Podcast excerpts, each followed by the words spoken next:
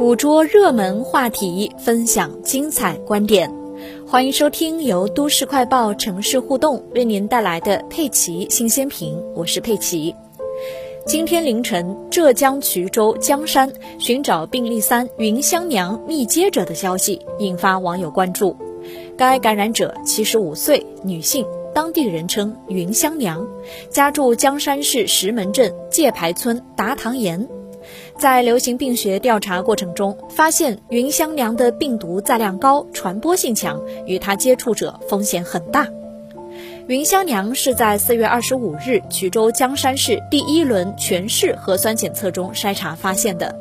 当地通报，该病例四月二十日至二十五日没有外出活动轨迹，但是家中有人员流动。随后，衢州柯城区就公布一例男婴感染者，这个孩子就去过云香娘所在的村，疑似云香娘的密接者。这位七十五岁的云香娘听起来十分神秘，那么她到底是谁呢？有关云香娘的身份，有网友介绍说，云香娘就是当地的神婆，主要从事给病人抽光、退下、磕滚、驱乖等迷信活动。而刚刚我所说的这些词语呢，都是当地方言的一些叫法。四月二十七日凌晨，柯城区发现的男婴病例，在四月二十四日就去过云香娘所在的村子。那孩子是不是去抽光、退下、磕滚的，就不得而知了。界牌村当地的村民毛阿姨今年五十多岁，她说云香娘在当地很出名，主要是抽光。就是为受惊吓的人赶走邪魅，有点类似神婆。农村人小孩受惊了，或者家里出了不好的事情，那都要去问问神婆。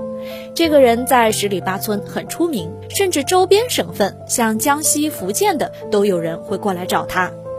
毛阿姨曾经去过云香娘家里两次，住在一间很老的房子里，看上去呢人也挺瘦的，房子很小，里面很昏暗。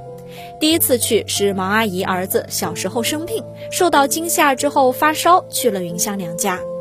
毛阿姨说，去找她的人挺多的，她点了支香，在儿子的头上晃，嘴巴念一些我们听不懂的话。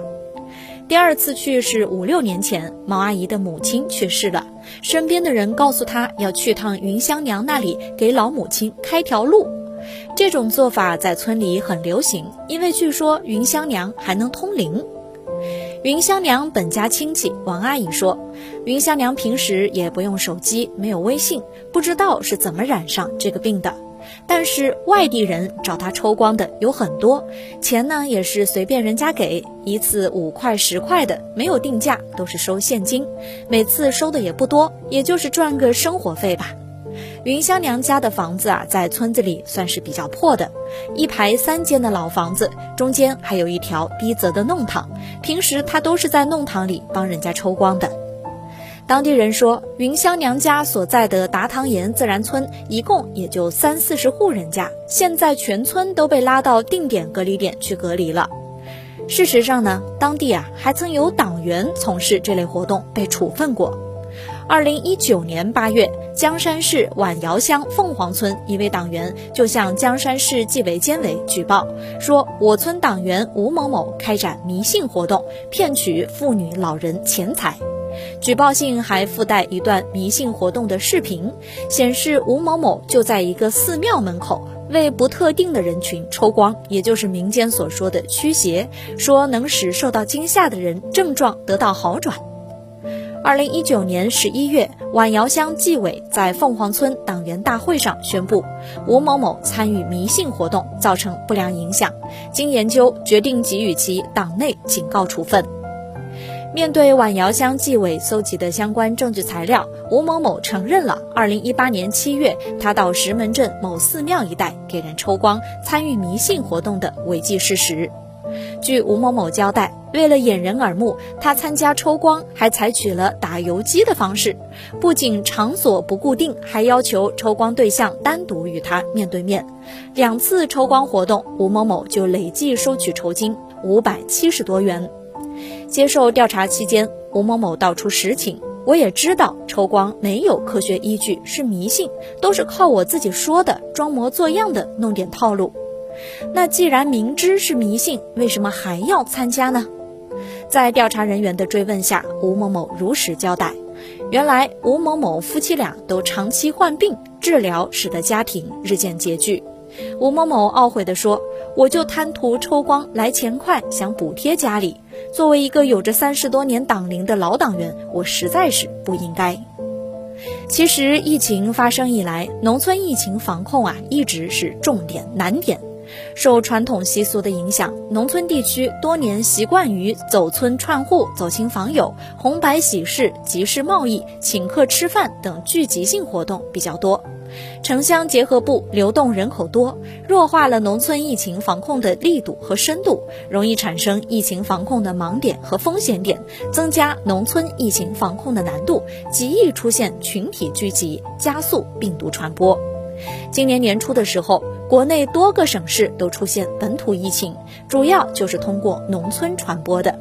婚宴、满月酒、赶集、聚餐等聚集性活动是当时病例行动轨迹的高频词。究其原因，是乡村聚集性活动较多，给疫情管控带来的影响。